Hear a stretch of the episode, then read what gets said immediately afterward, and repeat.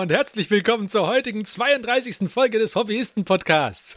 Wir sind ein Podcast, in dem sich fünf Freunde alle 14 Tage über ihr gemeinsames Tabletop-Hobby unterhalten und wir geben euch diese Unterhaltung natürlich weiter in Podcast-Form in euren Podcast-Client, nach Spotify, nach iTunes, auf unsere Webseite, wo auch immer ihr es geschafft habt, uns anzuhören. Falls es nicht auf diesen vier Plattformen war, sagt uns doch Bescheid, wo ihr es geschafft habt, uns anzuhören. Das würde mich interessieren. Auf eurem äh, hier Internet of Things Kühlschrank. ja, zum Beispiel. Alexa, spiele die Hobbyisten. Ähm, also, schön, dass ihr da seid. Wir stellen uns kurz vor. Nämlich sind wir der Mike, der Christian, der Johannes, der Martin und ich, der Ferdi. Es ist ja nun schon die zweite Folge, die wir im neuen Jahr 2020 herausbringen. Und ähm, letzte Folge war recht vollgepackt mit äh, neuen Releases und so weiter. Deswegen haben wir da noch nicht über ein wichtiges Thema gesprochen, das jedes Mal im neuen Jahr breitgetreten wird, nämlich die Vorsätze. Und äh, ich dachte, wir machen das doch jetzt, um den Klischees gerecht zu werden, so dass jeder Hobbyist kurz mal seine Pläne für 2020, falls er denn welche haben sollte, bekannt gibt. Was haltet ihr davon? Okay. Dann fang doch an. Okay, wir haben ja eine halbe Stunde Zeit. Also pass auf. ja, aber gesamt, nicht, nicht pro Person.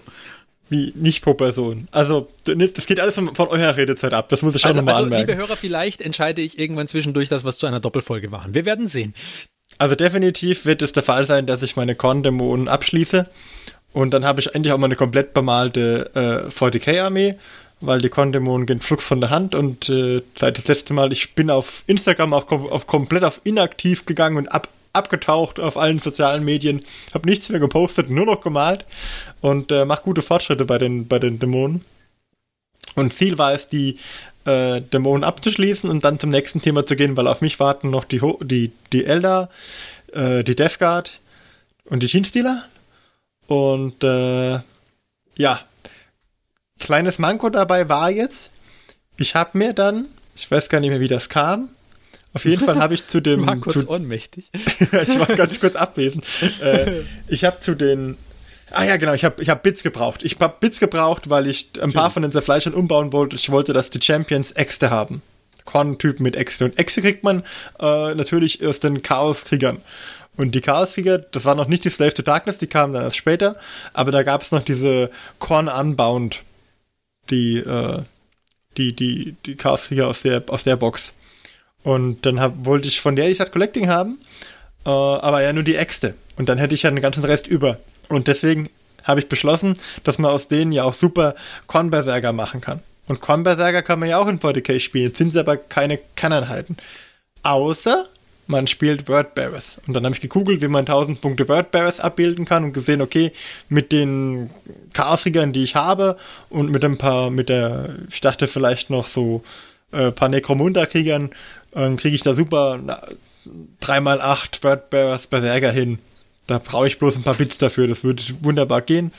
Ähm, und für 1000 Punkte Wordbearers, äh, Wordbearers ja schon, äh, World Eaters, brauche ich natürlich äh, dann auch nur noch drei Rhinos. Also Plan für nächstes Jahr wäre, die Kornarmee abzuschließen und dann vielleicht eine kleine Streitmacht World Eaters dazu. So, auch im gleichen Farbschema da dazu, dass man die gleich so synergetisch nutzen kann. Und dann mit einer von den drei anderen großen Armeen, die ich habe, weiterzumachen. Also mein, was ich auf jeden Fall 2020 abschließen möchte, ist mein Elder Kill Team. Dass ich die mal bemalt habe. Das wäre so mein, mein Hauptziel. Aber dafür muss ich erst noch ein bisschen was, ein bisschen Vorarbeit wegleisten. Und was ich mir auch vorgenommen habe, ist, dass ich, wenn ich die, die äh, Cornies mal durch habe oder zumindest in einem Stand, dass ich mal eine Pause einlege, äh, dann würde ich gerne mal wieder in so eine Einzelminiatur bemalen, so Dioramen technisch irgendwas machen. Da muss ich auf jeden Fall mal, ähm, da habe ich mehrere, mehrere Bausätze schon da und die würde ich gerne angehen. Zum Beispiel hätte ich so ein, habe ich so eine, äh, eine Schüssel mit einem asiatischen Schriftzeichen drauf und ich habe so einen 75 mm Samurai und der könnte ich in diese Schüssel vielleicht irgendwie so einen kleinen Bachlauf reinmachen mit so einem Waldhügelgeländestück dran und würde diesen Samurai da an so einem Bach stehen lassen. Oder die Frau auf Koi. Oder die Frau auf Koi, ja. Die, äh, wie heißt der Hersteller? Titanforge. Titanforge, genau, von Titanforge. Die ist aber kleiner als 28 mm und der Samurai, den ich habe, ist auf ähm, 75 mm. Aber tatsächlich, wenn man so überlegt, eine Schüssel, da könnte man auch sehr gut mit Wassereffekten was machen, dass man, weil es kann ja nicht rauslaufen aus der Schüssel, dass man da äh, die Frau auf Koi einsetzt, ja. Ja, ähm, es sind auf jeden Fall, gibt es jede Menge zu tun. Ähm, und es ist noch nicht mal mit eingeplant, was man an Neuheiten noch alles dazu bekommt, sag ich jetzt mal. Man weiß ja nie. Aber ich glaube, das ist aktuell der Plan. Er wird ungefähr halten bis, ich schätze mal, Mitte bis Ende Januar. okay. Und aber nicht, weil du dann schon fertig bist, oder? Nee, nee, weil dann die, die World Eaters kriegen natürlich noch einen Chaos Knight dazu. Und äh, bei, bei 1000 Punkten kann man das schon machen. Und ich habe noch kein Kahn-Modell und ich habe mhm. natürlich geguckt. Ich habe mir ein paar Bits besorgt zu den äh, Rhinos, die ich brauche. Ich habe mir die Rhinos besorgt, dann ein paar Bits zu den Rhinos und dabei ist mir aufgefallen, dass es verschiedene Hersteller gibt, die auch Korn-Modelle anbieten, wo man günstig welche bekommt. Ich habe zum Beispiel jetzt äh, von Prodos äh, einen Space Crusader, heißt der, glaube ich. Das, die, jedenfalls waren die ähm, bei dem Online-Händler im Abverkauf und ich habe dann äh, noch irgendwie ein paar Helden mitgenommen die man da auch dafür einsetzen kann, weil ich noch, ich wollte noch einen Dark, Dun Dark Apostel habe ich noch gebraucht und, und den Dunklen Apostel und da werde ich ein bisschen poxen damit und ach, ja, es wird wundervoll. Dann äh, gab es da noch eine Einheit mit äh, Fußsoldatinnen mit so, so einem Undercut-Frisur und Hörnern, was ich so ein bisschen Tiefling-mäßig finde. Sind auch mit so einem Korn-Thema ums in die Ecke kamen. Die habe ich mir auch, haben mir auch eine Einheit geholt, damit ich äh, die Köpfe bei meinen Age of Sigma-Truppen auch einsetzen kann. Das sind ja auch Damen. Die, äh, das sind ja die, äh, wie heißen sie? Sigmaretten? Nein, nein, nein, die haben einen speziellen Namen. Diese Angry Bob heißt die Frisur, glaube ich. Ah, okay. Und äh, da, da, sind auch ein paar mit Hörnern dann dabei. Wird ganz lustig. ja, das ist von meiner Seite aus. Okay. Marc, wie sieht's bei dir aus? Das klingt irgendwie, als wärst du echt faul, Martin. ja. Wirklich, du so? ein bisschen höhere Ziele stecken können. Ja, also, also schon, eben. Äh. Ach so, jetzt ging die Ironie voll an mir vorbei, Entschuldige. ja, jetzt kennzeichnen müssen. Ne? Ähm, tja, das wird jetzt schon so ein bisschen der, das, der krasse Kontrastpunkt. Ne? ähm, naja, ich möchte tatsächlich mit meinem Tau weitermachen. Wäre vielleicht ganz gut, wenn ich da mal so äh, spielfähige, ja, 2000 Punkte hinbekäme. Werde ich mal noch ein bisschen Infanterie bemalen müssen, wo es mir ein bisschen davor kraust, aber schauen wir mal. Ähm, eigentlich wäre es ganz cool, wenn ich es schaffe, dieses Jahr den Storm Search zu machen, der noch rumliegt. Mhm. Das wäre schon ganz nett. Du schaffst es. Das, ja. Ist kein Ding, der geht schnell, hä?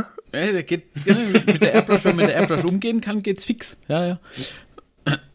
Wenn ich aber zwischendurch noch dreimal Ersatzteile kaufen muss. Das war auch ironisch gemeint. ja, also, ich weiß nicht. Ich habe für den Riptide auch ein Weilchen gebraucht, aber im Vergleich zu jetzt irgendwie den. den ja, aber für den Ghost Key hast du länger gebraucht, deutlich.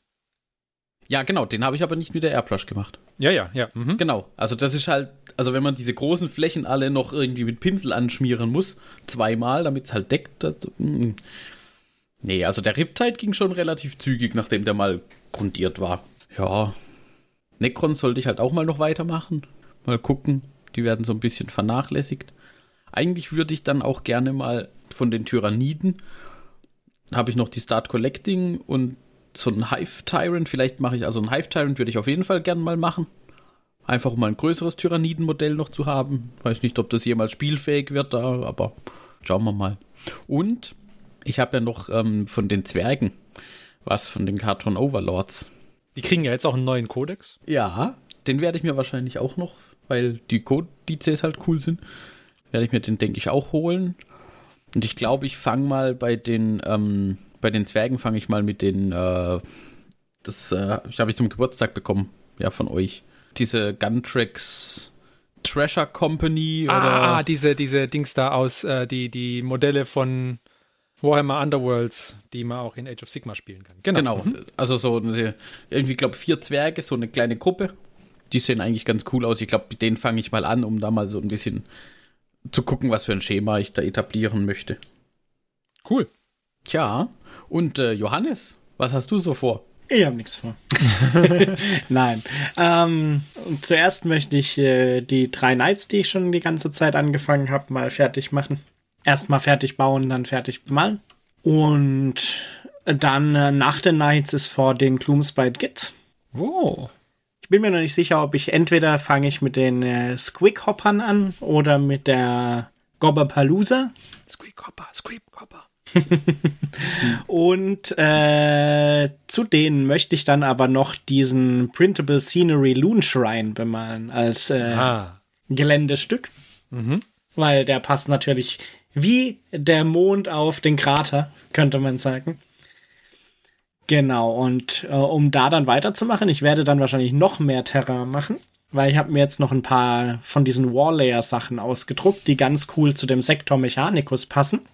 Weil ich nämlich überlegt habe, wenn ich dann die Knights habe, die dann noch House Raven Knights sind, und ich habe ja meine ganzen Mechanikum-Einheiten schon, dann brauche ich auch ein bisschen dazu passendes Terrain, dass ich mir vielleicht sogar so eine Armee-Präsentationsplatte vielleicht dann baue als Wow, Diorama. Ulala. Sehr schön. Weil da hatte ich irgendwie Bock drauf, weil ich in letzter Zeit lauter äh, äh, Videos zu Terrainbau geguckt habe. genau. Woher kommt das? Möcht, möchtest du das an einem Wochenende tun? Weil ich habe äh, schon mir meine Präsentationsplatte gekauft, auf die es draufkommt. Oh, Ich habe mir ein Pinband, ein Pinband gekauft. auf den Bildern, die ihr gesehen habt. Wir werden sehen. Aber das wird noch eine Weile dauern, bis ich zu der Präsentationsplatte Du weißt komme. doch, 2020 ist er noch jung. Wenn du dann bei deiner äh, World Eaters äh, Armee fertig bist, dann Genau. vielleicht. Genau, und äh, danach werden wir dann sehen, was als nächstes kommt. Ich denke, es wird entweder der zweite Dune Crawler mal noch sein für das Mechanikum oder weitere von den Gloomspite Gits Modellen. Wirst du dein Mechanikum auch mit dem Flieger ergänzen? Ha, der hat mich immer noch nicht so sehr gereizt, muss ich sagen. Ich denke, es wird erstmal eine äh, bodenbasierte Armee bleiben. Ohne Transporter und Flieger. Aber soweit erstmal der Plan. Wir werden dann ja an den Hobbyfortschritten verfolgen, wie der Prozentfortschritt dann ist. Gut, wie sieht's denn bei dir aus, Ferdi? Ähm, ich habe mir vorgenommen, möglichst viel von dem Zeug, was ich jetzt schon habe, zu verbauen, bevor ich irgendwas Neues einkaufe. Das werde ich Plan. teilweise einhalten. ähm, ja, nee, ich, ich habe ähm, ich hab viel Gelände, was ich auf jeden Fall machen möchte. Den, den großen Leuchtturm, den du ausgedruckt hast, Johannes, der passt gut zu diesem äh, Sigmarite Mausoleum. Genau, das Sigmarite Mausoleum, das habe ich auch schon größtenteils gebaut und auch schon zu einem guten Teil angemalt, aber es fehlen noch ein paar Dinge, die möchte ich fertig machen. Mm, Dann habe ich mir vorgenommen, bei den Space Marines möchte ich gerne, also dann stecke ich mir keine großen Ziele für dieses Jahr, aber ich möchte gerne einen Fünfertrupp von den Inceptor, Inter, ich weiß nicht, von den, von den neuen äh, Truppen in Phobos Armor aus der Shadowspear Box. Da möchte ich einen Fünfertrupp bauen davon. Und anmalen natürlich. Dann bei den Ideneth möchte ich schauen, also auf jeden Fall endlich den äh, Dings fertig kriegen. Den Eidolon of Methlan. Der ist auch wieder über die Feiertage ein Stück weitergekommen, aber halt immer noch nicht fertig. Ja, und bei den Gespenstern alles, was ich habe, anmalen. das ist nicht mehr so viel. Also da ist noch eine, eine Box ist gerade am, am werden, die wird relativ bald fertig sein. Da erzähle ich nachher im Hobbyfortschritt noch was. Ähm, und dann habe ich noch einen Endless Spell, den ich machen möchte. Und ich glaube noch mal äh, fünf oder so von den Blade Geist Revenants habe ich dann noch. Ähm, und dann ist die Armee fertig in der Form, wie ich sie einsetzen möchte. Das heißt, dann wären die durch. Und dann habe ich noch äh, ein New Year, New Army Projekt, über das ich später im Hobbyfortschritt noch erzählen werde. Oh. Genau. Äh, Christian, du fehlst noch. Was machst du denn? Ich halte mich ja auch an dieses New Year, New Army Projekt äh, Sache. Nur, dass ich halt zwei hab, weil hm? gönnt sich ja nichts. Hm? Sind schon Sisters oder was machst du? Nee, ich hab ähm, ja eine Sisters Box ergattern können und hab noch gar nicht angefangen, nicht eine Figur zusammengebaut. Ich habe den Karton mal rausgeholt, hab mir das Regelbuch angeschaut Immerhin. und ähm, habe jetzt zu Weihnachten habe jetzt noch Dark Elder bekommen, eine Battle Force und einen Flieger und ähm, ja, das heißt, ich habe jetzt Sisters und Dark Elder und ja, mein Vorsatz fürs Gut, ich meine, mit Sinch bist du ja sowieso schon so gut wie durch, oder? Mhm, Da ist noch ein bisschen was zu tun, so ist nicht. Ja. Ich habe da eigentlich sogar noch relativ viel zu tun sogar. Ja.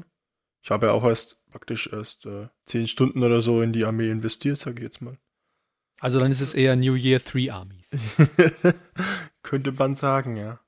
Wobei es wird noch mehr, weil ich ja noch viele andere Projekte habe. Also ich habe mir eigentlich fest vorgenommen, für die, dieses Jahr halt äh, viel mehr zu bemalen. Also ich, äh, das heißt ganz, ganz wenig Neues dazukommt, weil ich bin eigentlich miniaturenmäßig ausgelastet. Ich kann das ganze Jahr malen, ohne dass ich irgendwas kaufen muss grundsätzlich. Ja? Und Kann wahrscheinlich jeder von uns. Ich habe ich hab das neulich mal, ähm, war ich ein bisschen länger so unterwegs, hab dann so überlegt, ich glaube, ich könnte die nächsten fünf Jahre malen mit dem, was unter dem Tisch steht. Möglich, ja. Bei aktuellem Tempo. Genau, ja. Aber jetzt, wo du ja die Airbrush beherrschst. Ja, kürzen wir auf dreieinhalb Jahre.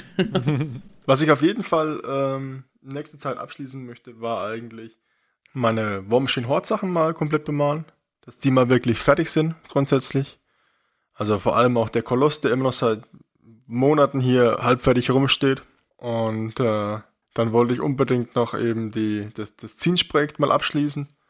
Und dann äh, auch noch den Martin seine Elder abschließen mal. Hä? Also zumindest das, was er mir halt gegeben hat bisher. Hä? Ja, Weiß ich ja wollte gerade sagen, du, du, du hast dann auch gar nicht alles. Das ist auch so eine unendliche Geschichte. Du gibst was ab und Und wenn er dich dann einmal andeckt, dann kriegst du so viel zurück. Okay. Ja. Aber du hast vorher von deiner Sisters Box geredet. Und das bringt uns zu einem neuen Release, über das wir beim letzten Mal nicht gesprochen haben. Nämlich gab es äh, beim Warhammer Open Day neue Sisters-Modelle. Lasst uns doch über die noch ein paar Worte verlieren. Vielleicht, vielleicht beginnt der Christian und verliert ein paar Worte drüber. Er war ja früher immer ein, gefällt mir nett, äh, Vertreter. ich weiß gar nicht, woher das kommt. Gefällt mir nett. Vieles war ja schon vorher schon mal äh, geleakt worden. Also dieser Thron, den sie da gezeigt haben, den gab's ja schon. Die, sie haben nochmal Fußtruppen gezeigt, hä? die ähm, mit den schweren Waffen. Hä? Die fand ich sehr, sehr schick. Diese Engelchen sind natürlich Geschmackssache, aber Diese was? Achso, die Engelchen. die Engel Cherubin. Die kleinen fetten Babys. Und die Arco-Flagellanten sind nach wie vor nix. Nee, definitiv. Da werden wir nicht warm miteinander. Also ich meine, die kannst du auch 1A zu Chaos-Kultisten machen. Ja, dann, dann, ich halte ja auch keinen auf. Die sollen lecker aus Kultisten drauf machen. Aber die Statue finde ich mega hammerhart. Also die Statue von Celestine finde ich. Huiuiuiui. Ich spiele ja nicht mal äh, Sisters, aber die wird mich auch reizen, nur so auf dem Spielfeld zu haben. Das finde ich super. Dann mit deinem Chaos Knight. He desecrates shrines. He's a desecrator. Gut. Dann Dann haben wir noch das Warhammer Underworlds Release, über das wir letztes Mal nicht gesprochen haben und das, über das wir jetzt reden wollten. Ja, nämlich den Hofgorn mit seinem Frostsaber Frafnir Was? und his Knoblar Followers. Was ich noch sagen wollte, war, dass sie jetzt ja an der an dem Event auch äh, Fraktionsdices angeteasert haben für die Sisters. Hä? Ja, ja, weil die anderen waren ja die Miracle. Ja, ja, ich hätte mir so gewünscht, hätten sie doch dafür die, Miracle, die, die als Miracle Dice genommen. Und Ja, das habe ich auch Ja, nicht, ganz, schon besser auch gewesen, nicht ja. ganz verstanden. Ja. Gut, ich meine, aber das bleibt dir, dir überlassen. gut, sie sind, ja, sie sind zwar immer noch. optisch sehr, sehr schön, aber wahrscheinlich sehr schlecht lesbar. Hä? Also, wenn ich mir die so anschaue. Hä? Mal gucken, vielleicht hole ich mir da ein Päckchen, weil ich finde die echt toll. Hä? Die passen wirklich gut zu den Sisters. Okay. Also dann lasst uns doch jetzt über, äh, um, über den Rotgorn. And his Frostsaber Thrafnir. Thrafnir. Au, Autokauf. Gott hä? sei Dank habe ich so einen Spuckschutz fürs Mikrofon. Ja, hab ich, hab ich. Thrafnir. Frafnir. okay, äh, ja, ich finde den, den, den Säbelzahntiger finde ich immer toll, auch wenn er nicht wie aussieht wie ein Säbelzahntiger, aber ich finde die, die, wie heißen die im Frostsabers heißen die, also die Frostsabers finde ich bei den Knoblauch schon eh, und Ogern auch toll. Ja, der Oger insgesamt ist halt auch super wieder. Den alten Jäger fand ich fast einen Ticken besser, aber das ist auch kein Ersatz für den, für den Jäger, sondern es ist halt einfach nur ein Jäger in Warhammer Underbirds. Ich finde die Waffe toll. Ja, Das ist eine Ich wollte, ich, Harpune, wollte, ich wollte schon immer mal mit einer Armbrust eine Bärenfalle abschießen. Ach, das ist eine Bärenfalle. Jetzt sehe ich das erst. Ach so, ich dachte, das wäre so eine Harpune und das Zeugs, was da vorne ist, ist irgendwie rumgewickelt, dass er das Ding wieder zurückziehen kann, aber das ist ja eine Bärenfalle. ist das cool. Ja, das Nicht- macht den noch viel cooler. Um nicht zu sagen, Starke bärenstark. Ja, Bärenstark. Sehr starke Miniatur, finde ich. es gab bei den Knoblern auch Fallensteller und da saß einer auch in so einer Bärenfalle drin, Die der war auch Fallenstelle, super. die Knoblauch-Fallenstelle. Ganz, ganz starkes Kilo. hä? Ich muss sagen, insgesamt, die ganzen Oger, die sie letzte Zeit hier rausgebracht haben, die waren alle stark. Also die sind schon Da wird viel, viel richtig gemacht zurzeit. Habt, habt ihr den tollen, ganz, ganz tollen Oger gesehen, den's, äh, oh Gott, mein Gedächtnis ist so schlecht, äh, von, von Neverwhelm Industry. Den Oger Kriegse, der mit dem asiatisch äh, angehauchten Thema. Mit so einem Turban auf dem Kopf, so indisch. Klingt gut. ich schicke euch ein Bild. Ich. Und der sieht, der sieht, sieht fast so gut aus wie der Ninja. Man-Eater. Ja, also der, der passt bestimmt auch gut in die Ogre-Range rein. Also ich weiß nicht von der Größe her, aber der sieht super aus. Bisschen wie so ein Gin. Ja. Und dann noch den Ogia Magier dazu. aber gut, wir schweifen ab. Ja, wir schweifen ab. Genau. Also Finde ich ein sehr schönes Release. Ja. Dieses Team. Ja, auch die ähm, für, äh, für Warcry, die da jetzt noch rauskam, der, der dicke Typ mit den Steinen und der andere mit dem fetten, eigenartigen Speer-Dings, die sind auch stark, finde ich. Ich wollte noch sagen, wenn diese, das wird ja wieder ein typisches äh, Underworlds-Team sein und dann für ein 20er ist das Ding ja eigentlich mit Szeneriebasis immer für mich direkt ein Autokauf. Also ich habe eigentlich ziemlich viele Teams von Underworld und bin damit eigentlich recht glücklich. Ja, ja aber ich finde auch, du hast recht, diese Monster, die da, die da jetzt rauskommen für das ähm, für Warcry. Warcry, also da würde ich mir tatsächlich auch welche holen. Allein diesen, diesen Centaur oder diesen Centauren, diesen Minotauren mit dem Schild, der ist in meiner Kornarmee bestimmt als, als, als, als Anführer sofort mit dabei. Nimm den doch als Karn. ja, warum nicht? Ja, für den Karn habe ich jetzt das Alternativmodell. Ähm, oder diese Katze da oben, die finde ich ah, super die find stark. Ich, die finde ich eklig. Richtig gut mit diesen kleinen Pinselohren. Sieht sie aus wie so ein. Das, das kann, glaube ich, ah. gut für so ein Ziehensting oder so einsetzen. Ja, ja. So ein bisschen Luxmäßig. Ja, sieht, sieht nach Zinsch aus, ne? Es hat diesen Zinsch-typischen Look. Das hat schon so einen richtigen Zinsch-Einschlag. Ja. Ich finde die super. Haben euch die da Augen drauf gebracht, ja? ja ach so, ja. Muss ich sagen, ja. Aber ich finde das mit der, das besser, wo sie keine Maske trägt, diese Katze. Das ja, ohne Maske finde ich besser und auch die Köpfe finde ich ja besser. Und das heißt ja im Umkehrschluss, dass die anderen Hörner übrig bleiben. da, dun, dir entgeht nichts, Martin. also nur mal Was für euch zur Info. ja. Ich, äh, also die beiden Monster finde ich stark. Ich bin aber äh, ich bin gespannt, wann man die einzeln kaufen kann und was sie denn kosten werden. Und, und wenn man, wenn man dann natürlich diese Hörner als Bits übrig hat, wofür kann man die dann gut verwenden? Ja, zum Beispiel, wenn du einem, einen äh, Blood Crusher oder Skull Crusher Helden bauen möchtest und den ein bisschen, unter, dass der sich auf dem Spielfeld überhaupt ein bisschen abhebt, ist gerade bei den Con-Modellen schwierig, dann ist es doch gut, wenn das Reittier so große Hörner hat. Und da bieten sich die an, weil die haben dann die richtige Größe. Ja, oder, oder, oder? wenn du sie vielleicht brauchst, ja. um deine Base zu verzieren. Oh, du willst ins Hauptthema überleiten. Ich will ins Hauptthema überleiten. genau, wenn du sie vielleicht brauchst, um deine Base zu verzieren. Da hättest du mich jetzt schlagen können, schütteln können, ich wäre nicht draufkommen. Ja, ich weiß, ich habe schon gedacht, ob ich irgendwie nochmal subtil versuchen soll, aber dann dachte ich, nee, komm, machen wir direkt. Dein Zaunpfahl muss größer werden. Richtig. Und deswegen machen wir das jetzt auch direkt gleich. Bis gleich.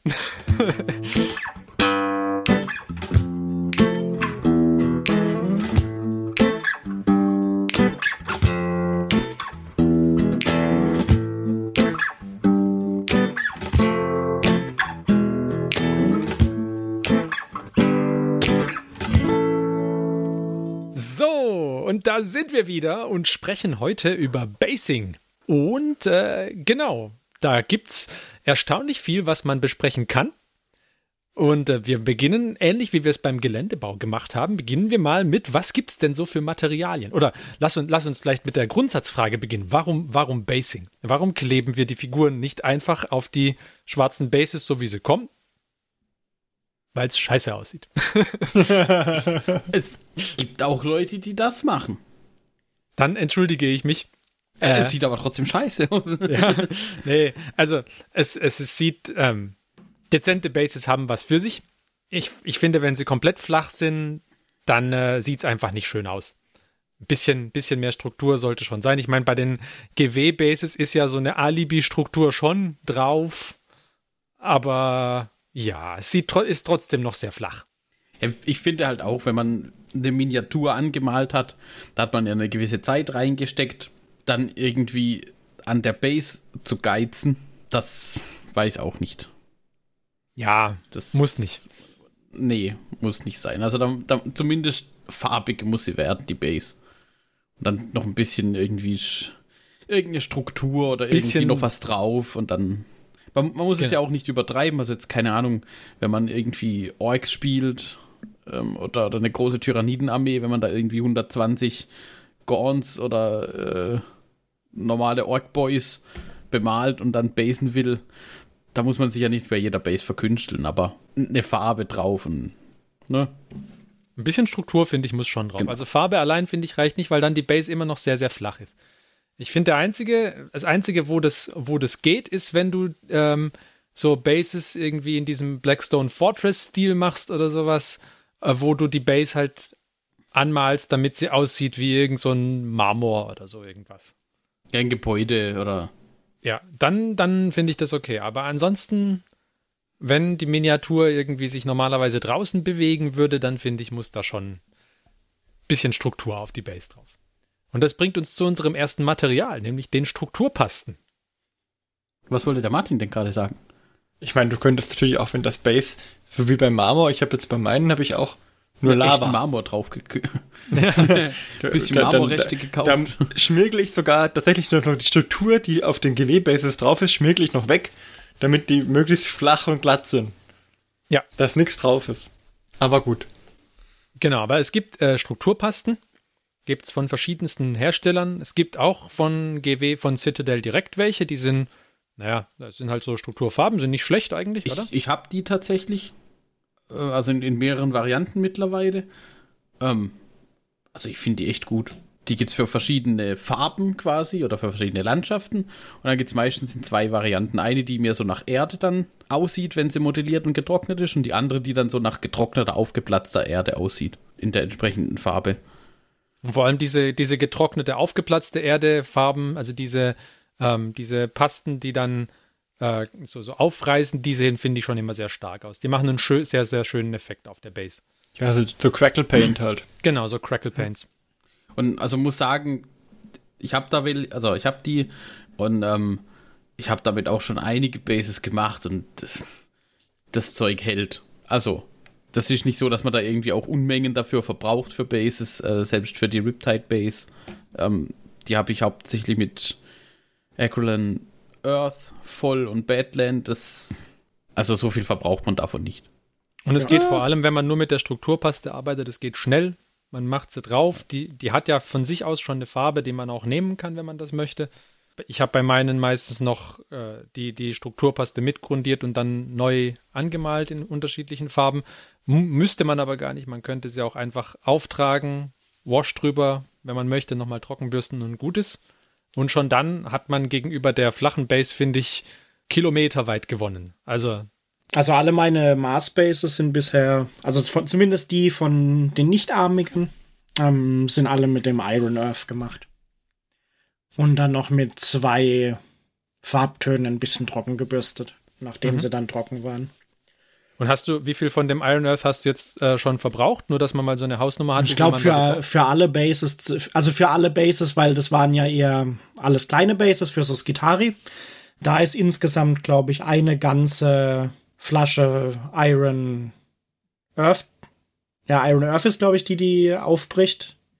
Ähm, ich muss auch jedes Mal überlegen. Es gibt und, immer Earth und Crust, für die oder? zwei Armiger Bases von der Iron Crust ist aber auch fast eine ganze weil die Bases deutlich größer sind. Und ich fand, die Iron Crust musste man deutlich, deutlich mehr und deutlich dicker auftragen, damit der Effekt halbwegs schön war. Ja, also das war so, die, diese Crackle Paint, die muss man schon relativ dick, damit die nachher schön, schön aufplatzen. Ja, also wenn du große hm. Spalten haben möchtest, musst du sie dick auftragen. Also ich habe auch bei meinen äh, Nurgle-Modellen, die ich bisher habe, insgesamt auch schon eine große Tube von diesem ähm, Echt? Ich habe dich, ich weiß nicht, ob das Martian war oder das andere, das braune. Ist, es gibt wie das? Äh, Acrylan, oder das äh, ja. Battle Sterling. Also eine von den großen oder? Töpfchen habe ich verbraucht für die. Okay, krass. Ich eins muss auch sagen, die GW-Farben sind da zwar, also die Effekte sind schön, die, die äh, Platzeffekte, die gibt es aber auch für äh, deutlich besseres Preis-Leistungs-Verhältnis von anderen Herstellern. Mhm. Also, also, ich von, hatte von, von Vallejo so ein äh, Dead Earth heißt es. Mhm. Und ähm, ich muss sagen, das war aber zwei Komponenten. Du hast erst so eine, so eine Grundierung aufgetragen, die war einfach flach. Und dann hast du drauf die Paste geschmiert und die ist dann aufgetragen. Und da konntest du sehr, die war besser aufzutragen auch, weil sie nicht so strukturiert war, sage ich jetzt mal. Und ich fand auch, dass die besser, die war ein bisschen flüssiger. Ähm, oder nicht, nicht ganz so zähflüssig, sag ich mal, mal so. Und dadurch konnte sie besser portionieren und besser entscheiden, okay, wo möchte ich es gerne dick haben, wo dünn. Und dann äh, ist es halt da, damit so praktisch konntest du so Ebenen schaffen, wo es grob abgeplatzt ist und eher weniger, also mit so feinen Stücken abgeplatzt ist. Mhm. Also das, das war, war, war besser. Aber ähm, also was ich bei der, die aufplatzt, noch sagen muss, bei der Iron Earth ist es, glaube ich, die muss ich sagen, wenn man die nicht super dick auftragen will, also so auf, einer, auf so einer einzelnen Gitarre-Base sieht es halt auch komisch aus, wenn man zu viel aufträgt. Ja. Wenn man die aber dünner aufträgt, dann ist sie nicht wirklich stabil. Also mir ist da schon an mehreren von den Bases sind mir dann halt von diesen die bröseln dann runter, diese Dingern diese runtergebröselt, ja. ähm, was nicht so cool ist. Was ich mir da jetzt mal äh, bestellt habe, weil diese, äh, der Vorteil von den von GW oder so ist, oder auch von diesen Matt-Sachen, ist ja das, dass, da, dass die halt schon auf eine gewisse Art und Weise gefärbt sind. Ähm, was ich mir jetzt mal geholt habe, ist von Golden die Crackle Paste einfach. Also quasi nur eine Paste, die ist weiß. Und die kann man dann, wenn man sie farbig machen will, tinten. Und ich habe jetzt auch mal geguckt, was ungefähr der Farbton von diesem Iron Earth ist. Und da will ich jetzt mal ausprobieren, wie das dann wird, wenn man das da macht. Weil da kann man dann relativ flexibel sagen, okay, jetzt tinte ich sie eben dann so rötlich für meine Marsbase oder ich lasse sie weiß, dann habe ich eher so einen Schneeeffekt vielleicht. Also da gibt's bei den Strukturpasten gibt's aber glaube ich auch ein unendliches äh, Sammelsurium an Pasten, die man da haben kann. Die, äh, die, die kleinen Töpfchen sind halt vor allem bei großen Modellen, also die kleinen Citadel-Töpfchen sind halt vor allem bei großen Modellen dann doch schnell leer. Deswegen man kann man zum Beispiel zu den größeren Töpfen anderer Hersteller greifen, zum Beispiel Vallejo. Ich habe da diese Brown Earth, die habe ich gekauft, als ich wieder zum Hobby gekommen bin. Sie ist jetzt etwa halb leer. also, ähm, genau, damit ist also meine komplette Space Marine Armee gebased und die komplette Geister sind auch damit gebased und von den Idoneth Deepkin sind auch welche damit gebased und ich habe es dann übersprüht und wie Sand aussehen lassen. Hm. Und äh, sie ist weit, weit davon entfernt, aufgebraucht zu sein. Das war auch so der Grund, wieso ich mir die Golden Paste da bestellt habe, weil zum drei so Night Bases sind halt schon ganz schön groß. Ja. Da würde man schon einige von der, also wahrscheinlich deutlich mehr als eine von den Fläschchen wahrscheinlich verbrauchen. Ich, ich, ich weiß gar nicht. Mit Iron Crust zum Beispiel bede ja. bedeckt werden. Wie, wie, mhm. wie geht der mit dem Zeug um? Ich bin gerade etwas verwirrt, weil ich habe tatsächlich, ich habe die Riptide Base, ich habe die äh, Ghost Kill Base und irgendwie zig Drohnen und, und Infanterie-Bases und also von der platzenden Struktur von Acroland, da ist nicht mal ein Drittel leer und das andere ist auch noch locker die Hälfte drin. Hm. Okay. Ja gut, also ich habe alles bisher gemacht. Da ist halt auch schon ein, ist halt auch schon der eine Dings dabei, der eine Dune Crawler zum Beispiel. Ich, ich bin halt gewohnt, dass ich so ein Töpfchen habe von äh, Strukturpaste, das Gut, ungefähr. Ich trage es aber auch tatsächlich nicht so dick auf. Also, also ich trage das Zeug schon ganz ordentlich dick auf. So, so typische Vallejo-Strukturpastentöpfchen, die haben so Konservendosengröße. Und genau. da gehst du mit der Gruppenkelle ran.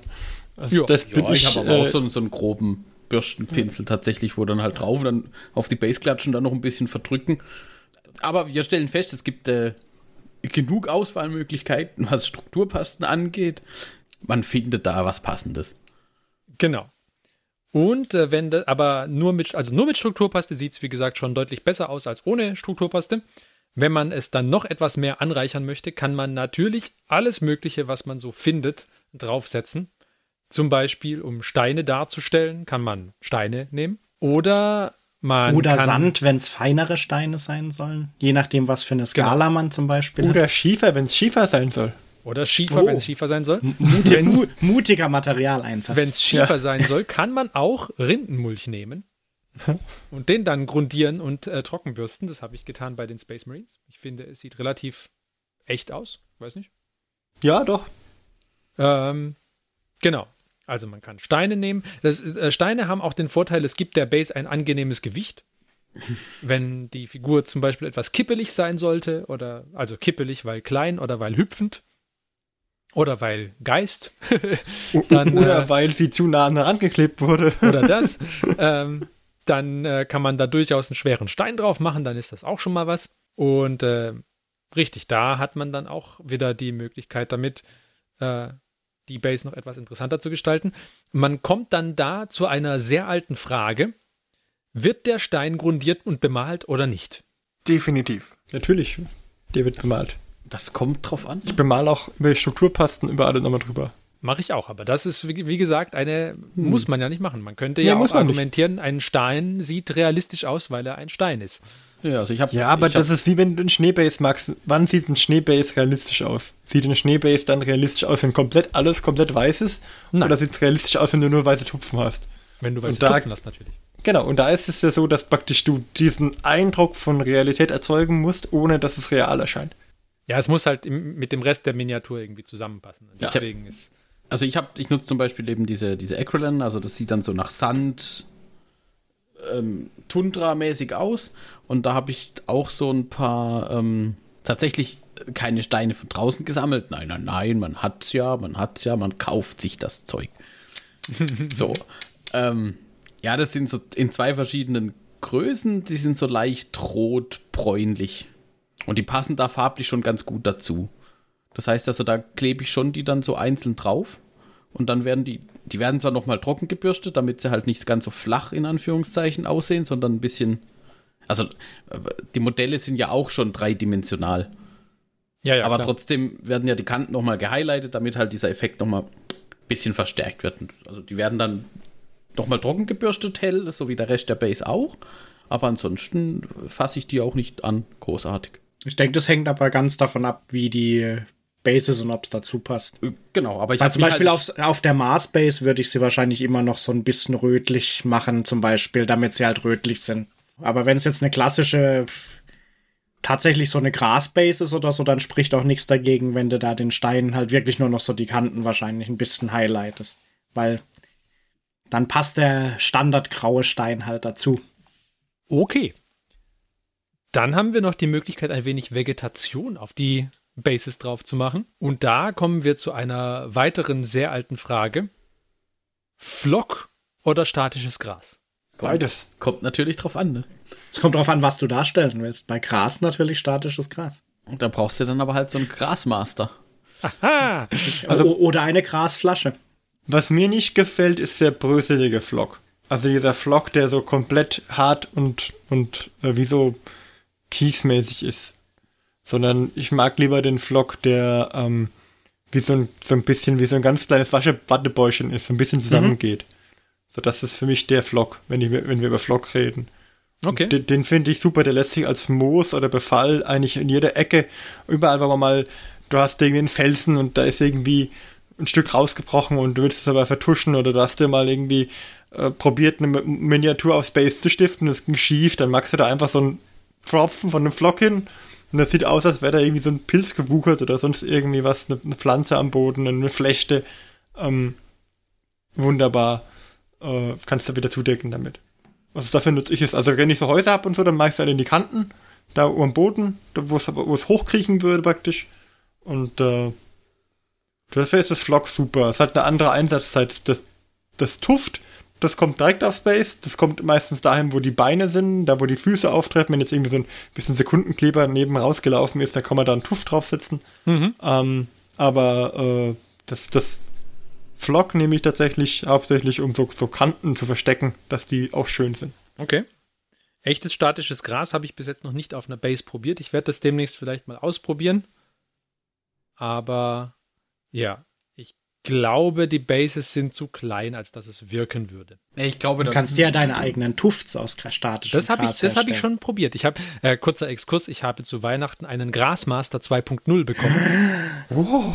Ja. Und äh, mit dem habe ich tatsächlich schon probiert, Tufts zu machen. Das einfach nur mal, um zu schauen, ob er funktioniert. Ich hatte allerdings nur 2 mm statisches Gras da. Damit sehen die Tufts nicht gut aus, weil es einfach zu kurz ist. Aber mhm. ich habe mir etwas Größeres jetzt zugelegt und ich werde das demnächst wieder probieren. Okay. Aber diese Tufts selber bauen geht mit dem Grasmaster auf jeden Fall sehr gut. Bin mir nur nicht sicher, ob das statische Gras als solches irgendwie auf kleinen Flächen gut wirkt. Aber also ich habe es ja früher gemacht. Es geht. aber Tuft sind halt einfach um eine Potenz angenehmer. Weil du einfach nur einen Tropfen Kleber mit, mit dem Zahnstocher hinmachst, Tuft draufsetzen, zack, fertig, andrücken, gut ist. Nächstes. Du bist halt so viel besser. Du kannst halt nicht so schön mischen. Wenn du jetzt irgendwie sagst, okay, du willst aber, dass jetzt irgendwie so, also verbranntes Gras, ein bisschen gemischt mit so gelbem Gras und dann so eine Mischung erzeugen und die dann dahin setzen als Tuft, ist halt nicht so einfach, wenn du dann einfach nur so einen Tuft hast. Könnte mir auch vorstellen, dass es vielleicht, wenn du Modelle darstellen willst, die auf einer echten Wiese oder so sind, dass du es dann mit, mit statischem Gras besser hinkriegst. Aber Wahrscheinlich, ja. Also ich glaube auch, also ähm, ist ja auch nochmal ein Unterschied, wenn du das zum Beispiel für diese 25 mm Bases, so ein Standard-Infanterie oder 32 mm Bases, weiß nicht, ob man da dann anfängt, den, den Grassmaster rauszuholen. Ah nee, da musst du halt irgendwie auf, alle Bases nebeneinander legen und sie alle auf einmal. Ja, oder du musst ja mit Holzleim einspringen. Genau, aber mit Tufts, mit, mit Tufts gehst halt hin und ne, hast dann ja, ja, ja Bases, klar, das hast du da gemacht. was. Und ich glaube, bei einer, bei einer größeren Bases würd, größeren Base würde ich mir das schon überlegen. Also keine Ahnung, wenn es dann mal in Richtung 50 äh, Millimeter geht oder die gibt 60er. Ja, ja, Oder sind 60, es dann schon die ovalen? 60, 75, 90, 120. Genau, oder die, diese größeren ovalen Bases, da glaube ich schon. Da wirkt da kann man, da kann man dann tatsächlich auch, also ich glaube, da wirkt es auch besser, wenn man dann so, so ein bisschen variiert, eben ein bisschen grün, ein bisschen gelb, ein bisschen das Gras ein bisschen variiert, was man mit Tuft vielleicht nicht so gut hinkriegt. Mhm. Genau. Dann können wir natürlich auch noch weiteren Kram auf die Bases draufsetzen, wenn wir zum Beispiel noch Bits übrig haben sollten, wie die Hörner von der Sphinx zum Beispiel, von der wir vorher gesprochen haben. Oder vielleicht haben wir ja auch noch andere Bits, irgendwelche alten Waffen und Helme oder so. Oder irgendwelche Bits aus der äh, Cadian Weapon Squad Infanterie Box. ähm, genau. Also die Bits Box ist da natürlich auch sehr hilfreich. Ich muss sagen, da habe ich bisher nur sehr wenig gemacht. Ich habe einmal so eine Brustplatte von einem Dreadnought eingesetzt und ansonsten das Einzige, was ich bis jetzt gemacht habe, ich habe Sprue-Reste benutzt, um Kristalle daraus zu bauen. Das ist irgendwie, ja, es hat so, ich, ich finde es okay, aber es ist jetzt nicht spektakulär, was daraus Die schaden schon. Ja, aber, also es macht ja immer so aber die müssen ja auch nicht spektakulär sein. Ich meine, es ist eine Base, also sie soll ja nicht vom Modell ablenken. Eben, also ich habe jetzt zum Beispiel, du hast angesprochen, die Cadian Heavy Weapon Squad. Ja. Ähm, habe ich jetzt gekauft, weil ich halt bei meinem Riptide, ich, da habe ich so eine Art Stellung reingebaut. Also so ein paar Sandsäcke hin, dann noch ein Mörser und ein Rucksack, der da irgendwie umgefallen ist. Und dann habe ich von ähm, GW, die haben so eine, so, so eine extra, so eine Box mit, keine Ahnung, paar verschiedenen Sachen, die man zusammenbauen kann, die halt hauptsächlich so für entweder Objectives oder für Bases geeignet ist. Dann da noch was draufgestellt und dann ist es halt eine Stellung mit so einem Kommunikationsterminal hinten dran. Da macht man halt da irgendwie so ein bisschen was.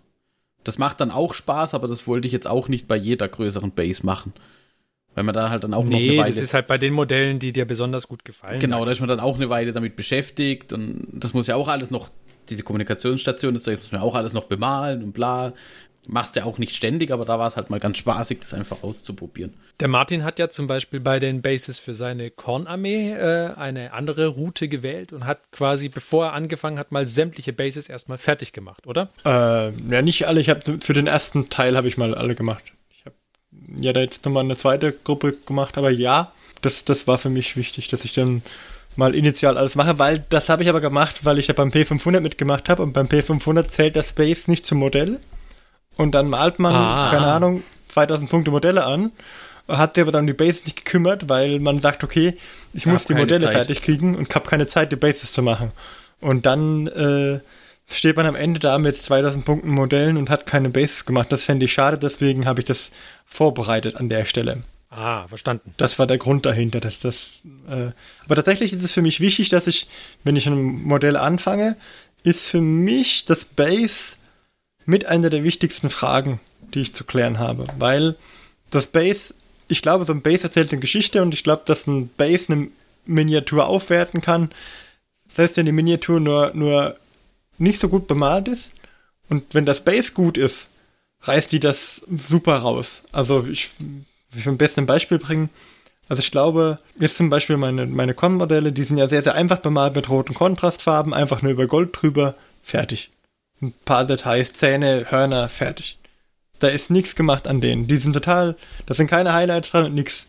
Aber mit dem, mit dem leuchtenden Bass kommen sie gut rüber. Oder, ähm, ja, keine Ahnung, ich habe so einen, so einen, einen Ariadner-Typen mal gemacht, der stand auf so einem Sumpf-Bass ähm, von Infinity, so ein, so ein Ariadner-Söldner, der, der steht auf einem, auf einem Kork-Base, der so ein bisschen geschichtet ist und dann ist unten dran ein bisschen Pfütze und dann ist der Kork in, da habe ich so gemacht, dass ich so weggeblendet habe. Ich habe rot, braun, grün, ich glaube auch ein bisschen gelb, habe ich einfach draufgekippt, bisschen Wasser dazu und dann das Ganze ein bisschen vermengt, sodass halt an manchen Stellen das die Grundfarben noch da waren, aber halt das Ganze ineinander fließend war und dann verschiedene Sorten Tufts drauf und da oben drauf eine nur rein grün angezogene Miniatur.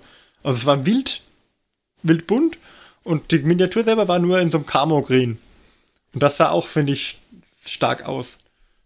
Jetzt mhm. muss ich wahrscheinlich für den Podcast nachher ein Bild davon raussuchen und ich gucken, ob ich, ich vielleicht eins machen, aber äh, ich glaube, dass ein Base, das eine Geschichte erzählt zu, dem, zu der Miniatur oder dass, dass das viel dazu beitragen kann. Ähm, es darf natürlich nicht ablenken. Also wenn du jetzt irgendwie eine ganz, ganz matte Figur hast mit sehr gedeckten Farben und dann ein schreiend buntes neongrelles Base und dann alle gucken aufs Base und die Miniatur geht unter, ist auch ein bisschen schade. Aber ich glaube, dass, dass man sich schon Gedanken macht, okay, wie sollte mein Base, aus, Base aussehen? Und das ist wichtig. Also nicht einfach nur, okay, ich mache es einfach grün oder ich mache es braun. Braun mit grünem Gras drauf. Kann man machen. Ähm, ist in den meisten Fällen auch ziemlich cool, aber eher würde ich mir Gedanken machen, okay, was ist das für ein Braun und Grün? Ist das so eine trockene Steppe, wo dann so ein bisschen so gelblich-grünes Gras drauf ist, mit so aufgebrochenen, ausgedörrten Boden, und vielleicht ein paar einzelne Felsen noch rausragen? Dass man sagt, okay, was für Basic Material brauche ich neben der Strukturpaste und ja. dem Flock, äh, dem, dem Gras, vielleicht auch noch einen Stein als Element, dass ich was sowas habe, oder liegen da tote Tierschädel, weil da Tiere verhungert sind in dieser leeren Steppe oder ähm, ist das so ein Highland-Grün mit ganz so, mit so, mit so grauen Felsen, die schroff aufragen, so leicht schräg, wo man vielleicht ein bisschen schiefer dann rausragen lässt und dann unten so ein saftiges Grün hat. Und dann, darunter dann ein dunkles Braun, kein helles Beigebraun, sondern ein dunkles Erdebraun macht als Untergrund. Also das würde ich mir schon vorher überlegen. Und dann nach dem Thema würde ich arbeiten. Okay, ja, da haben wir doch auch gleich irgendwie ein paar Anhaltspunkte, wie man vorgeht. Also ich würde, ich, was ich mir mache, wenn ich eine neue Armee anfange, ich gucke mir an, okay, wo möchte ich hin? Und dann versuche ich mir das irgendein Landschaftsgebiet der Erde rauszusuchen. Und das kann man ja immer noch dann veralienisieren, wenn man jetzt sagt, okay, das ist dann irgendwie ein Alien-Planet, dann ist halt der Farbton einfach blau oder lila oder so. Aber der Rest ähnelt einer Landschaft, die man bei uns auf dem Planeten Erde irgendwo findet. Und mhm. dann hat man schöne Anhaltspunkte. Was ich auch immer ähm, dann versuche zu machen, äh, zu überlegen, wie sieht das Farbschema der Miniatur aus? Und wie kriege ich da irgendwie entweder was farblich passendes oder einen dezenten Kontrast, Kontrastpunkt dazu hin, was die Farbe der Base dann nachher angeht. Das ist auch immer noch Wobei mal ganz der, ich, ich, ich finde, zu sehr kontrastieren sollte das Base nicht. Nee, das meinte ich also, einen dezenten, genau.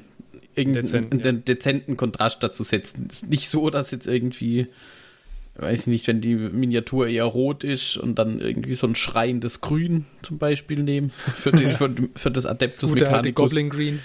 Ähm, ja, wenn es ein ganz dunkles Grün ist, kann das gehen, aber so schreiend grün vielleicht dann nicht, ja. Genau, also, sondern wenn du halt zum Beispiel das Adeptus Mechanicus als rote Armee und dann vielleicht tatsächlich so normales Waldgrün-Base, ein bisschen dezent, vielleicht schon eher.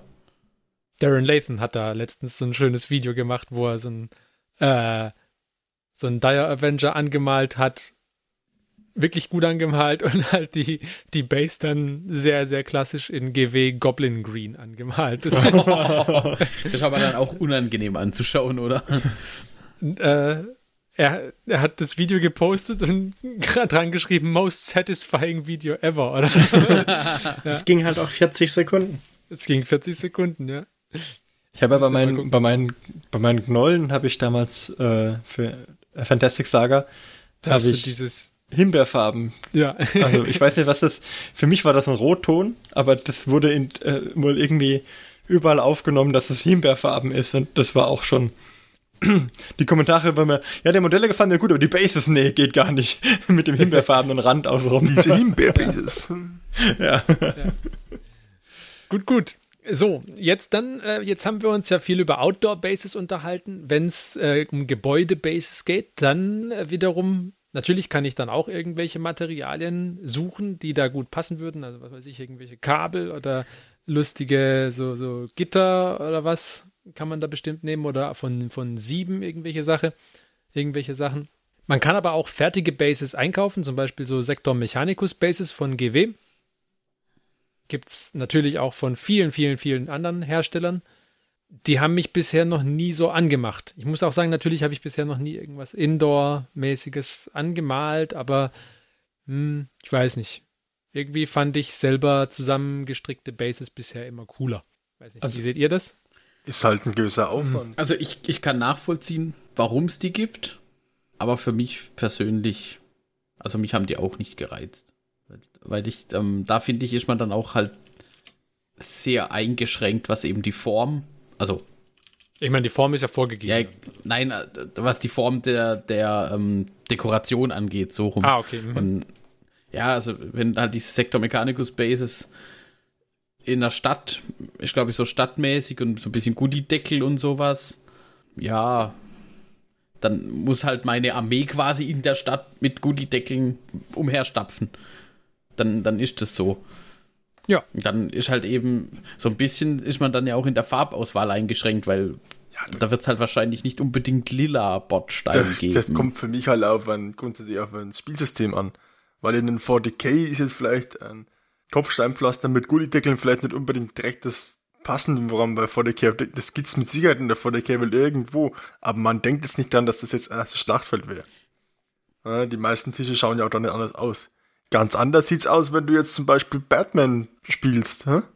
dann passt ja ein äh, Gullideckel ganz gut dazu. Der hat sogar eine spielerische Bedeutung, die Gullideckel in Batman. Hä? Kommt einfach auf das System drauf an. Das, das, ist, das ist richtig. Ja klar, ja. also für so, für so städtische Bases ist es natürlich auch wieder was anderes. Oder wenn du Infinity spielst, dann hast du ja auch eher einen clean Look. Dann passt es gut, wenn es auf so Sechseck-Hexfeldern steht, weil das einfach dazu passt. Das ist einfach mehr systemabhängig, denke ich mal, figurenabhängig, als wenn du jetzt. Das ist richtig, da habe ich noch gar nicht so, habe ich noch gar nicht so bedacht tatsächlich. Ja, oder, oder auch themenabhängig. Also, ich meine, also ich habe für. Ja, ich meine, für Necromunda oder so ist natürlich so eine Sektor Mechanicus Base auch wieder interessanter. Ich glaube, dafür sind sie auch hauptsächlich. Verkaufen die nicht für Necromunda auch explizit extra Bases? Ja. ja genau ja. aus diesem. Genau, da, da bist du halt durch das Spielsystem schon so ein bisschen in, in eine Richtung getrieben. Ja, aber so Sektor Mechanicus finde ich auch okay. Jetzt stell dir mal vor, du hast eine Battle Mat, die so Sektor Mechanicus ist, dann hast du noch so Sektor Mechanicus oder imperiales äh, Gelände dazu. Ja, natürlich, da, da, spricht, da spricht auch nichts dagegen, aber für mich ist das dann was, wo ich sage, ähm, wenn ich dann eben beispielsweise irgendwie eine Straße habe und, und da sind noch so Metallrohre oder sowas offengelegt, die haben dann halt eine bestimmte Farbe. Und da muss ich dann schon wieder dazu passend irgendwie gucken, dass die Modelle nicht irgendwie komplett da aus dem Rahmen fallen, finde ich. Ja, aber, aber das ist so ähnlich wie, wie wenn du jetzt einen in Dschungeltarnung äh, malst, den wirst du auch nicht in die, auf eine Wüstenbase setzen, normalerweise. Also ich kann sagen, ich benutze gerne solche Bases, ähm, fertige Bases für ähm, Skirmisher. Für alles, was Skirmisher ist, benutze ich die gerne. Also ich habe zum Beispiel, habe ich meine Infinity-Miniaturen habe ich auf den Microart Urban Bases. Das sind so ja, Straßen mit Hexfeld-Gehwegen. Gibt es auch in, in, in Battle Damaged. Die habe ich auch ähm, dafür. Dann, die mixe ich dann ein bisschen unter. Und dann habe ich für eins meiner Guild Ball Teams habe ich Cobblestone Bases mit den klassischen Cobblestone. Und für meine Malifaux-Modelle habe ich die Microart Arcane Bases. Die sind auch super. Und die haben halt auch so unterschiedlich große Steine. Und du brauchst halt für deine Mannschaften nicht so viele Bases, sondern du brauchst vielleicht zehn Stück, weil es geht ja sonst auch ins Geld. Und die sind sehr schön gestaltet. Und dann wird es auch. Also ich glaube, man kann die schon einsetzen. Für das, was wir jetzt als 40k oder Age of Sigma Armeen nehmen, ist es, glaube ich, machbar. Aber für mich wäre es nix. Ich stelle mir halt vor, wenn ich sowas wie diese Sektor Mechanicus Bases gerne machen würde, so ein industrielles Thema, die sind halt im Vergleich zu jetzt, keine Ahnung, so einer natürlichen Base mit irgendwie Sand, Stein oder Felsen oder so. So ein industrielles Ding halt scra äh, from scratch auf so einer kleinen Base zu bauen, stelle ich mir halt äh, nochmal Faktor X komplizierter vor, wenn man das probieren würde, zum Beispiel ohne so eine fertige Base vielleicht zu machen. Ja, da hast du recht. Ja. Aber ich habe demnächst auch mal einen ganzen Reihe von diesen Bases über weil die, die Armee, die der Gistern ja besorgt hat, die, die Death Guard Armee, die sitzt komplett auf solchen ähm, mechanischen Bases. Und äh, die werde ich abmachen und normale Bases drunter machen, damit sie zu meiner Death Guard passen. Also falls ja jemand solche, falls jemand von euch Hobbyisten so eine Armee machen möchte, dann sagt Bescheid. Muss man nur drüber grundieren. okay. Dann vielleicht noch als, als äh, Schlusspunkt.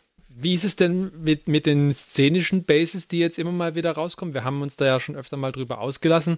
Zum Beispiel bei der Sister Hospitaler war ja dieses Diorama-Base-Teil dabei oder sowas. Ja oder nein? Zwiegespalten. Hängt davon an, ab, wie gut sie aussieht. Genau, erstens das natürlich, aber ich stelle es mir halt auch so zweischneidig vor, weil zum einen sicherlich cool zum Bemalen und ausgestellt sieht es bestimmt auch super aus, wenn das ordentlich, also wenn man es ordentlich bemalt, vorausgesetzt. Zum Spielen wiederum weiß ich halt nicht, weil da ist dann irgendwie so viel Gefutzel dabei, da muss man dann aufpassen, wie man es, wenn man das irgendwie bewegt, ja, dann, wenn man da irgendwo hängen bleibt, dann bricht dann doch wieder was ab, wenn man es einpacken will, wieder auspacken muss. Ähm, hm. Ja, hm. also da, das, das versuche ich das bei meinen Bases auch zu vermeiden. Ich finde es immer noch ein bisschen schwierig, auch weil äh, die, die Armee, also wenn du, wenn du eine bestehende Armee hast und dann kommt nachher irgendwas dazu, das eine szenische Base hat, dann passt die halt nicht zwingend zu deinem, zu deinem restlichen Basing dazu. Was genau, manchmal egal ist und manchmal halt, also je nachdem, ob du die Mini auch ohne das Base irgendwie bauen kannst, ist es egal. Manchmal ist es aber auch dann halt Kacke, weil du, also weil die Mini sich halt auf das Base stützt und deswegen. Ich finde es eigentlich schöner, wenn das Base und die Mini äh, irgendwie getrennt sind. Ja, aber lässt sich oft machen. Das finde ich eigentlich immer gut, wenn es sich einfach machen lässt, wenn die Mini praktisch auf dem gestalten Base platziert wird, weil dann kann ich mich entscheiden, okay, ich nehme mein gestaltetes Base und hebe das andere gestaltete Base auf. Mit dem Stein. Mhm. Das, das hebe ich auf und, und ich nehme nur das, das äh, normales, tausche es einfach aus. Wenn dann aber irgendwie zwei Fußzehen an einem, an einem Base mit hinmodelliert sind, das finde ich ein bisschen schade. Ja, also es gibt ja. irgendwie. Das ist so ein bisschen. Ich glaube, von, von den, äh, ich werde es rausfinden, ich habe mir jetzt mal Goches Unholde bestellt und da ist so ein äh, Flashhound dabei und ich glaube, bei dem sind die Fußzehen auf dem Base fest. Und das finde ich dann nix. Ja, weil ich halt für meine Flashhounds im 4DK ovale Bases habe und der halt irgendwie eine runde Base hat. Aber dämlich. Jetzt muss ich gucken, dass ich die Fußzehen runterkratze von dem Base. Ja, um. Ähm. ja das, das ist irgendwie beim ähm, der, der Fireblade von den Tau auch. Und die Base, die da dabei ist, halt so, so Stadt ähm, Rubble. Also ja. irgendwie zerbröselte Gebäude und, und sowas. Und da steht er dann drauf. Und auch Teile von ihm sind da quasi auf der Base. Ja. So, wenn du jetzt aber halt so Steppendinger gemacht hast bisher. Ja. Also manchmal kann man es ein bisschen einbetten, indem man einfach dann was drüber kippt. Also Blumenerde zum Beispiel. Ist ja super.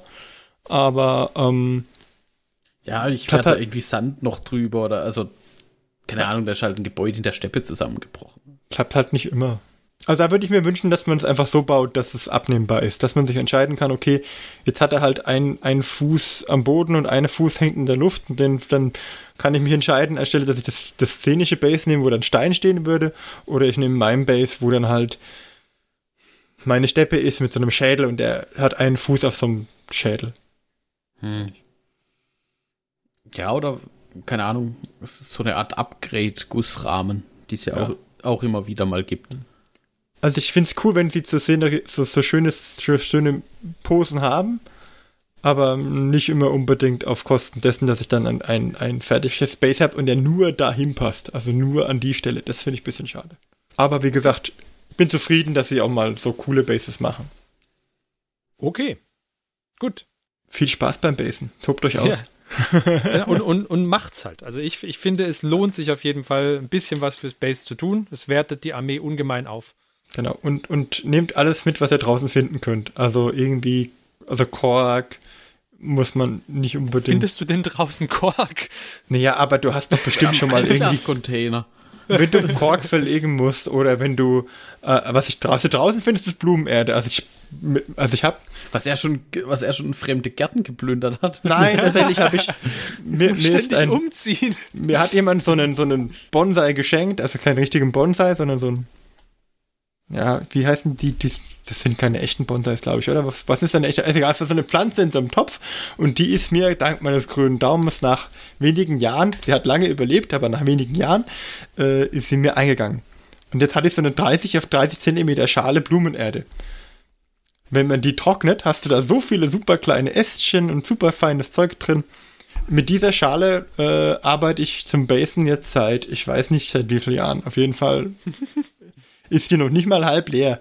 Ich habe so, so einen Langnese-Behälter voll und noch eine, eine, eine, kleine Plastiktüte voll mit Blumenerde. Die eine ist ein bisschen durchgesiebt, dass ich ein bisschen feine, ein bisschen gröbere Blumenerde habe. Aber ja, also gut trocknen auf jeden Fall. Das ist wichtig. Das Zeug gut trocknen. Das lag ein paar Wochen zum Trocknen. Ähm, aber, aber auch so kleine Äste oder so könnte man von draußen nehmen. Könnte ich mir vorstellen. Aber die Augen immer offen halten, nach was, was man einsetzen kann. Das ist nie verkehrt. Mhm. Gut, gut. Dann machen wir doch jetzt ein kurzes Päuschen und danach gehen wir zum Hobbyfortschritt über. Bis gleich.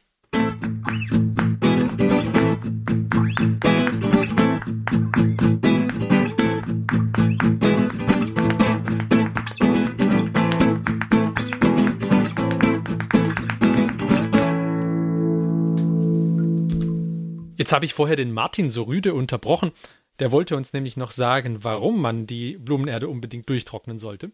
Genau, weil wenn ihr mit Sekundenkleber an die Blumenerde geht, dann können da Dämpfe entstehen und die sind gar nicht gut für Augen und Lungen.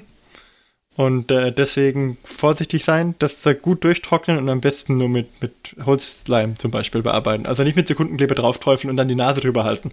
Oder die Augen ohne Schutzbrille. Schlechte Idee. nicht gut. Macht das nicht, da können Dämpfe entstehen, die nicht gut für euch sind. Nur so ein Sicherheitshinweis. Okay. Aber damit haben wir jetzt genug vom Basing und äh, reden ein wenig über Hobbyfortschritt. Wer ist denn heute dran? Also ich habe früher gelernt, immer der, der fragt. Was ich? Wenn man, ja, wenn man bei Brettspielen gefragt hat, ja, wer ist denn dran, dann hieß es der, der fragt. Meistens hat es sogar gestimmt, in diesem Falle stimmt es auch. Nein, nein, wenn einer fragt, wer ist denn dran, dann sitzt er auf deiner Straße und will, dass du würfelst beim Monopoly. Ah, das kann natürlich Dann kannst du keine Miete mehr verlangen. Das ist sehr strikte Hausregeln hier. Ach, Monopoly. Monopoly. Okay. Ja, wird auch nicht mehr gespielt, aus welchen Gründen auch immer, keine Ahnung. Ja, warum nur? okay, also muss ich. Ja, deswegen, äh, Ferdi, was hast du denn so gemacht? Ähm, ja, also ich habe, wie gesagt, Geister, äh, also, oder beziehungsweise, ich habe vor den Feiertagen mich an einem Dioramenbau versucht. Das hat glaube ich, meine Frau erzählt in dem Hobbyistinnen-Podcast. Genau, da habe ich äh, ein, ein äh, zum ersten Mal ein Stückchen Diorama gebaut, nämlich so, ein, so einen Leuchtturm und habe mich da auch an verschiedenen Geländebautechniken versucht. Den habe ich dann zu Weihnachten verschenkt. Und ich habe auch eine kleine Cleopatra-Miniatur bemalt für meine Frau. Und aber um im äh, eigentlichen Tabletop-Hobby weiterzukommen, habe ich wieder neue Geister gebaut und grundiert, nämlich die Bladegeist Revenants. Super schöne Modelle. Finde ich sehr gut, sehr, sehr, sehr dynamisch. Äh, Zusammenbau war für mich, gelinde gesagt, anspruchsvoll, weil sie halt irgendwie in sehr eigenartigen Posen auf ihrem, auf ihrem ähm, Base draufstehen. Und die halten da auch nicht so ohne weiteres. Also ein paar von denen musste ich auch aufs Base draufstiften was hauptsächlich daran lag, dass ich den Sekundenkleber da hatte, der kein Sekundenkleber ist, sondern halt eher so ein Minutenkleber. Und äh, ja, mit dem hat es einfach nicht gehalten, also musste ich ein paar von denen stiften. Aber die Posen sind super cool, finde ich. Und die habe ich dann auch grundiert und mit Grundfarben besprüht. Die werden, weil an denen gar nicht mal so viel mehr zu tun ist, werden die bald fertig sein. Und dann habe ich an dem Eidolon of Mathland weitergearbeitet da habe ich, ähm, ja, dem sein Umhang war noch nicht ganz fertig gebaut. Da hatten noch die Schulterpanzer gefehlt. Die habe ich gemacht und dann auch bemalt und auch mit dem, mit dem Kopf mal angefangen. Ähm, an dem bin ich gerade noch dran. Das mit dem Kopf, da hat das Blending nicht so gefallen, nicht so funktioniert, wie ich mir das vorgestellt hatte. Deswegen habe ich da dann ein bisschen die Motivation verloren gehabt und musste was anderes zwischen reinmachen. Deswegen die Geister. Ähm, genau. Und dann habe ich mir gedacht, ich habe irgendwann so einen Battle Report gesehen gehabt äh, von Harlequins gegen, ich weiß gar nicht mehr was. Und diese Harlequins-Armee hatte mir schon echt gut gefallen. Und äh, dann habe ich zufällig auf eBay mal ein Schnäppchen gemacht und habe mir eine Box, äh, so eine, so eine Harlequin Troop und den Codex dafür und die Datenkarten äh, für einen sensationellen Spottpreis ähm, habe ich mir die eBayt. Und dann äh, habe ich eben mal angefangen, von den Harlequins einzubemalen. Genau, das war mein Projekt über die Feiertage, diesen, diesen Harlequin da zu bemalen. Und, Und schick ähm, ist er geworden. Ja, ich, ich bin auch sehr zufrieden mit mir, muss ich sagen. Ich würde sagen, es ist von den Modellen, das, die ich bisher gemalt habe, wahrscheinlich das Beste. Also, ja. Der war auch anspruchsvoll. Das Karo-Muster ist halt klein, aber nicht so schlimm, wie ich dachte. Zumindest nicht an den Stellen, wo die Gliedmaßen, wo die, dieses Karo-Muster draufkommt, äh, gerade sind. Da, wo der das Bein irgendwie so knickt oder die Arme knickt oder sowas, da ist es frickelig. Vor allem, weil man halt überlegen muss, wie die Karos da verlaufen würden, was mir mhm. nicht immer so wirklich gut geglückt ist. Aber Ach. alles in allem bin ich sehr, sehr, sehr zufrieden mit der Mini. Also Kannst du sein, denke ich. Also es ist top gut geworden. Genau, ich muss, ich muss noch überlegen, was da für ein Basing dran kommt. Ähm, ich tendiere im Moment zu einem Schneebasing, weil der, die Farbpalette, die ich gewählt habe, eher kalt ist, fand ich. Also ich habe ihn so in einem, äh, die Karos sind türkisgelb und dann habe ich noch äh, so, so ein Pink als Akzentfarbe gewählt für seine Kristalle und für diverse Schleifchen und Zeugs, das der noch dran hat. Ähm, Genau, aber insgesamt finde ich die Farbpalette eher kühl und deswegen dachte ich, so ein Schneebase oder sowas könnte eigentlich ganz gut funktionieren. Muss ich mal schauen. Aber das ist so das, was ich über die Feiertage gemacht habe und das ist auch die neue Armee, die ich mal angehen möchte. Ähm, wobei ich mir da auch vorgenommen habe, dass ich die nicht zusammenkaufe und dann äh, wieder die ganze Armee hier stehen habe, sondern dass ich mir die vielleicht Box für Box irgendwie zulege. Okay. Muss mal schauen. Ulala. Ja, ja. Hättest du mir das nicht mal vor zwei Jahren sagen können? äh, ich habe ja jetzt für diesen, also über die Feiertage habe ich ein paar Tage Zeit gehabt, wo ich wirklich viel gemalt habe. Und ich habe jetzt für den einen äh, Harlequin-Player hier irgendwie, weiß nicht, drei Tage oder sowas habe ich an dem gemalt oder vier. Ähm, aber halt an den Tagen jeweils mehrere Stunden, würde ich sagen. Und äh, wenn ich das jetzt aufrechne auf die Hobbyzeit, die ich normalerweise irgendwie so habe, dann brauche ich halt schon einen Monat oder mehr für eine von den Boxen überhaupt nur. Eigentlich deutlich mehr.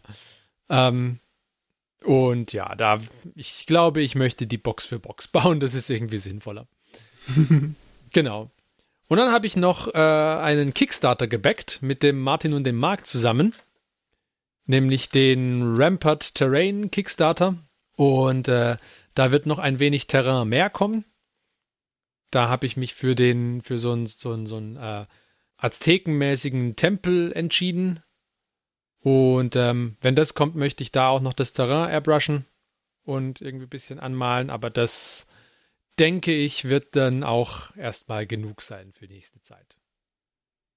Genau. Oh, und, und äh, statisches Gras möchte ich produzieren in irgendeiner Form. Ich weiß noch nicht genau, was ich tun werde, aber ich werde den Grasmaster einsetzen. Dann bin ich mal gespannt auf deine Erfahrungsberichte vom Grasmaster. Ja, ja, ich auch. Genau. Und ähm, ich würde sagen, es ist auch langsam spät geworden. Ich denke, wir haben für diese Woche genug geredet. Und deswegen verabschieden wir uns jetzt auch. Wir freuen uns sehr, dass ihr auch dieses Mal wieder dabei wart. Falls ihr selber gute Vorsätze gesammelt habt für das Jahr, teilt sie uns doch auch mit. Vielleicht habt ihr ja auch irgendwie eine neue Armee, die ihr äh, anfangt oder irgendein Vorhaben, das ihr euch gesteckt habt für die nächsten Monate. Wenn ihr noch nichts habt, dann könnt ihr euch ja vielleicht was überlegen, ich denke, wir werden vielleicht auch wieder mal eine, eine Hobbyisten 500 Challenge oder sowas machen. Dann habt ihr da schon mal Material dafür Ja, gesammelt. Das wäre doch super. Wir könnten uns, wir könnten uns ja sogar einen Hashtag dafür ausdenken. Wollten wir nicht noch die Slayer Challenge machen? Achso, mit den Zwergen, die du noch übrig hast? Ja. Ja, die, die noch zu Hause liegen, ja. Das können wir auch machen, ja. Müssen wir uns überlegen. Aber wenn ihr, liebe Hörer, irgendein Vorhaben habt, dann teilt uns doch auch mit.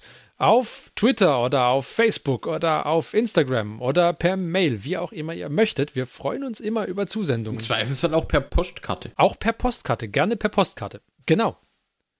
Und ähm, damit verabschieden wir uns jetzt auch für diese Woche. Wir waren der Marc? Der Christian, Der Johannes. der Martin. und ich, der Ferdi. Bis zum nächsten Mal. Tschüss. Tschüss.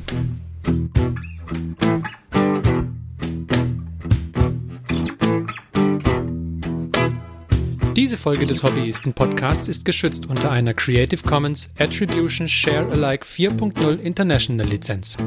Wenn ihr die Hobbyisten kontaktieren möchtet, besucht uns auf Twitter unter twitter.com slash diehobbyisten, besucht uns auf Facebook unter facebook.com slash diehobbyisten oder schreibt uns eine E-Mail an info at diehobbyisten.net. All diese Informationen findet ihr auch auf unserer Homepage unter www.diehobbyisten.net.